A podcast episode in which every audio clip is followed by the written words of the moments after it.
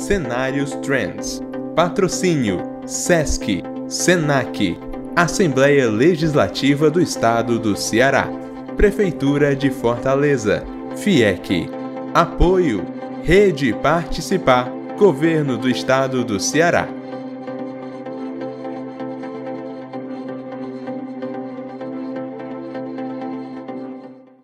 Olá, está começando mais um Cenários. Eu sou a Kerlia Chaves, editora-chefe na Trends, e quem está aqui conosco hoje é o Felipe Souza, gerente de geração na Croma Energia. O tema de hoje é o futuro da energia solar no Brasil. Gostaria de dar as boas-vindas ao nosso convidado e a você que está nos assistindo. Tudo bom, Felipe? Seja bem-vindo aos Cenários. Tudo jóia, tudo tranquilo por aqui, nada como uma boa conversa após Natal, né? Vamos lá. É isso. Vamos iniciar, então. É, por que que o Brasil é uma das principais apostas do mundo na, gera- na geração de energia solar? Né? Quais são os fatores aí que levam o nosso país às primeiras colocações no ranking do setor das energias renováveis, Felipe? Fala pra gente. Claro. Olha, tem várias coisas que a gente poderia estar trazendo, né, que fazem, que dão esse título aí pro, Brasil, né? Eu, gosto de brincar dizendo que o, o Brasil ele está numa tempestade perfeita, positivamente, para as energias renováveis e aí também, né, a- principalmente a solar fotovoltaica. O que é que a gente pode levar em consideração? Primeiramente, a vasta extensão territorial do Brasil, né? É, e, paralelamente a isso, a proximidade com o Equador, com, com a linha do Equador, que faz com que a gente tenha ótimas incidências solarimétricas ao longo da maioria do nosso território. Se a gente pegar como referência, por exemplo, o local que a gente tem a menor irradiância, ou seja, a, incidência solarimétrica, né, a incidência de raios solares, ela é maior do que o melhor local na Alemanha. Então, quando a gente vai comparar, por exemplo, uma eficiência do sistema fotovoltaico aqui versus a eficiência do sistema na Alemanha, a gente acaba tendo um rendimento, uma produção de energia mais, é, mais favorável, tá? Então, esses são dois fatores que acabam contribuindo muito, mas além disso, a gente também tem outras questões que acabam contribuindo também, tá? A gente tem que pensar como é que funciona o nosso sistema elétrico. Então, um- uma particularidade é que a gente tem um grande mercado consumidor, então temos muitas residências, comércios, indústrias consomem energia e, por sua vez, acabam trazendo essa necessidade de novas gerações de energia. Tá? Então, nosso nosso mercado consumidor e o crescimento acaba abraçando muitos novos projetos de geração de energia. É, a própria regulação, né, da forma como ela está e seus. é, tem gente que não gosta de dizer que é subsídios, tá? Mas existem aí alguns, alguns subsídios que estão ali e acabam contribuindo, sim, para uma maior viabilidade desses projetos. É, embora está tendo, assim, aí uma, um- uma redução e uma queda nesses. é, da forma como funciona esses, esses subsídios, tá? E aí tem alguns desafios, etc. Mas já vou logo adiantando que minha interpretação é que nada disso aí vai estar impedindo o crescimento da, da fonte solar. tá? E como o uso de energia solar pode ajudar a reduzir custos nos diversos setores econômicos brasileiros? Porque a gente sabe que o sol é de graça, né? Uhum. Mas é, ainda se existe uma dependência muito grande é, a outros tipos de, de energias, né? A outros tipos de produção de energia, outras fontes, né? Então explica para a gente como que a energia solar ela pode reduzir os custos, né? Pode deixar a conta de energia da indústria e das empresas mais barata. O, o sol ele é gratuito, mas felizmente os equipamentos que fazem a conversão, né, dessa energia é, dos raios incidentes solarimétricos e vão transformar em energia elétrica que a gente possa estar utilizando aí nas nossas aplicações, eles ainda têm um custo elevado. Então, a gente experimentou um- uma grande redução de custo, tá? Se a gente fosse pegar, comparar com os últimos é, 10 anos atrás, para hoje, a gente teve uma redução aí de mais de 40% no custo de, desses sistemas fotovoltaicos carregado principalmente ali por uma redução no custo da placa solar fotovoltaica, que é o principal equipamento de um sistema é, de um sistema fotovoltaico, né? É o equipamento responsável por converter a luz em energia elétrica. Claro que a gente tem outros equipamentos que têm suas funções, é, por exemplo, a compatibilização, para instalação, gravação, né? Mas a placa ela tem um, um papel ali fundamental dentro e essencial dentro desses sistemas, é, sistemas elétricos. E quando a gente vai falar sobre possível redução, é, a partir da própria geração de energia, né, você deixa de ter a necessidade de estar consumindo energia da distribuidora, ou de uma comercializadora, por causa de, de consumidores no mercado livre de energia, né? Mas é, a economia, ela vem aí propriamente disso, tá? Então, o, o momento que o gerador está gerando ali sua própria energia, o consumidor está gerando a sua própria energia, ele vai diminuir a quantidade de energia que ele está adquirindo, e aí, por sua vez, ele tem uma economia tátil né, na, na, no custo mensal de energia. É, esse consumidor ele pode gerar apenas uma fração do seu consumo, 20%, 50%, ou ele pode gerar até uma totalidade. Em alguns momentos em que ele estiver gerando mais do que ele está consumindo, que pode acontecer em algumas horas, ele vai estar injetando essa energia na rede e vai poder estar utilizando em outros momentos. Então, lembra quando eu falei dos pontos positivos é, que, que acabam fazendo com que o Brasil se destaque, energia solar?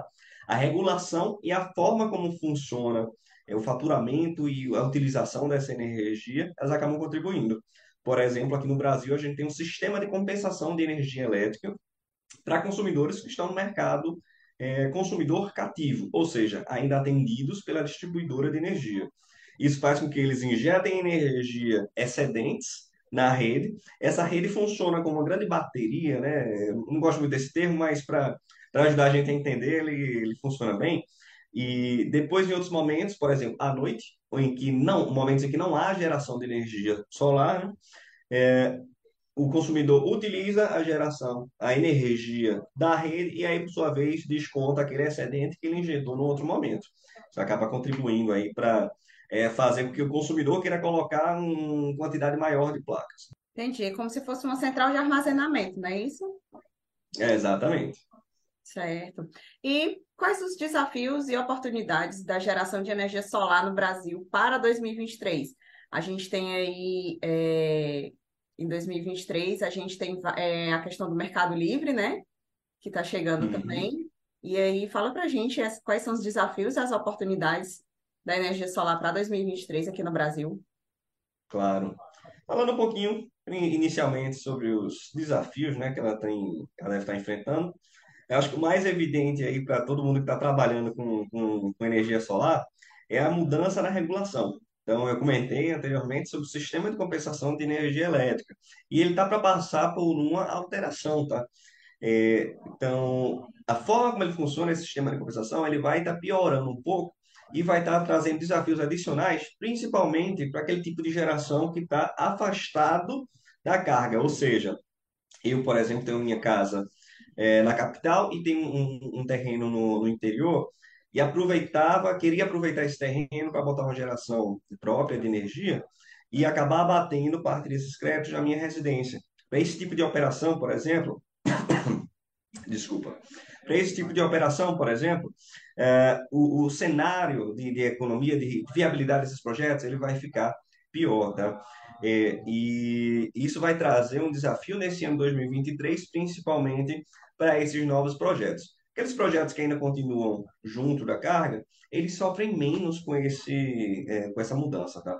Agora, isso é falando apenas dos projetos de, de, de menor porte, né, que a gente chama de geração distribuída, que estão funcionando no mercado consumidor cativo e a maioria aí dos, dos, dos, consumidores de energia, tá?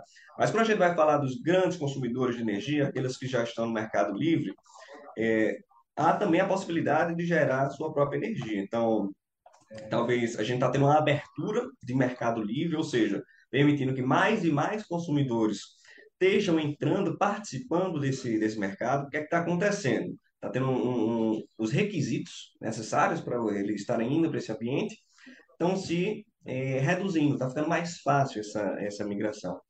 E aí, por exemplo, é uma oportunidade interessante né, para esses novos consumidores que estão indo ter ali sua própria sua geração própria, uma vez que, mesmo no Mercado Livre, às vezes tem gente que, é, que vai falar que ah, a geração do Mercado Livre não, não faz sentido, não, dá, não, é, não é rentável, não é interessante.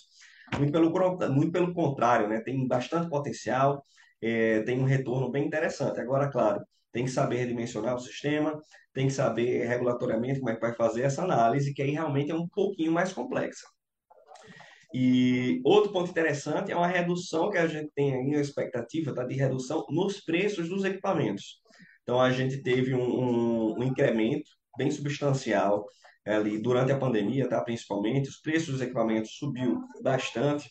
Isso acabou. Muita gente achou que ia dar um, uma freada, né, na, na quantidade de novas instalações, mas na verdade a busca pela geração limpa, pela geração renovável, né, ela foi tão grande e também um receio de possíveis mudanças na legislação, queda de, de, de incentivos, subsídios, fez com que, na verdade, a quantidade de novas instalações fosse crescendo e crescendo e crescendo.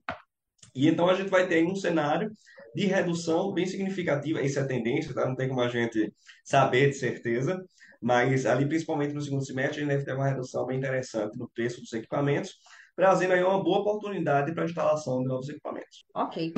Agora, para a gente encerrar, vamos às considerações finais do Felipe. Felipe, a gente está cedendo esse espaço aqui para você falar, tá certo? Você falar o que você quiser, falar sobre essa questão do, do mercado é, de energia solar aqui no Brasil, tá bom? E aí fica à vontade, claro. é seu. Tá, Joia. Eu queria deixar aqui, claro, registrado, tá, que eu sou um grande entusiasta da, da geração de energia a partir das fontes solar fotovoltaica. Estou é, concluindo meu mestrado em engenharia de energia solar. É um, é um assunto que eu amo tá me, é, me entregando, é, aprendendo, estudando um pouquinho mais, tá? E eu acredito muito nessa fonte, né? A gente vê o, se a gente acompanhar a evolução dela, é, redução de preços, é, é, investimentos em pesquisa e desenvolvimento, a gente vê ali, na verdade, um, um grande ainda potencial de desenvolvimento dessas tecnologias, ganhando mais eficiência. É, e um dos, quando a gente vai falar de, de energia é, solar, fotovoltaica, falar de energias renováveis de uma forma geral, é, às vezes dá a impressão de que não se tem nenhum, nenhum impacto ambiental algo nesse sentido, o que não é o caso. A gente tem, na verdade, impactos em qualquer atividade, mas o que a gente vai encontrar aí é atividades que têm um impacto menor. E quando a gente vê esse desenvolvimento, essa evolução na fonte solar fotovoltaica, é muito legal a gente ver que cada vez mais um ponto de preocupação é em mitigar, em reduzir esses impactos ali da, da, da geração de energia solar fotovoltaica, como, por exemplo, reduzindo a área ocupada para esses sistemas, né, com ganho de eficiência, está se preocupando com toda a vida útil desses, desses sistemas. Então, o que é que eu vou fazer? É, o material que eu utilizo durante a fabricação, qual é o impacto dele ali? Eu não estou apenas no sistema, eu tenho que pensar no todo, né? toda a cadeia é, durante, e, e, durante o processo de fabricação, mas também durante o final da vida útil. O que é que eu vou fazer com essa quantidade enorme ali de placas fotovoltaicas? E aí a gente começa a ver né, várias iniciativas, por exemplo, pensando em reciclagem, reutilização desses, desses equipamentos. Então, se a gente fosse pensar, minha interpretação, tá? O futuro da energia solar é brilhante. A gente tem muita coisa boa aí pela frente. É literalmente brilhante que nem o sol. Exatamente. Então é isso, chegamos ao final de mais um Cenários. Agradecemos aqui a participação do Felipe Souza, gerente de geração na Croma Energia e também nosso convidado de hoje. E também agradecemos a sua audiência. Se você gostou, curta, compartilhe, deixe seu comentário e se inscreva no nosso canal para não perder nenhum conteúdo da Trends. E não se esqueça, próxima quinta tem mais. Até lá. Tchau, tchau. Tchau, tchau. Davi! Já fez o dever de casa, menino? Ô, Davi! Já tomou banho? Davi! Já almoçou pra estar tá comendo bolo? Você vive lembrando seu filho. Agora foi a gente que veio lembrar você. Leve seu filho em um dos nossos postos de saúde com documento de identificação, a carteira de vacinação e fique atento à data das próximas vacinas. Prefeitura de Fortaleza.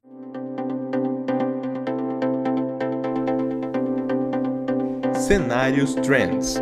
Patrocínio SESC, SENAC, Assembleia Legislativa do Estado do Ceará, Prefeitura de Fortaleza, FIEC. Apoio Rede Participar, Governo do Estado do Ceará.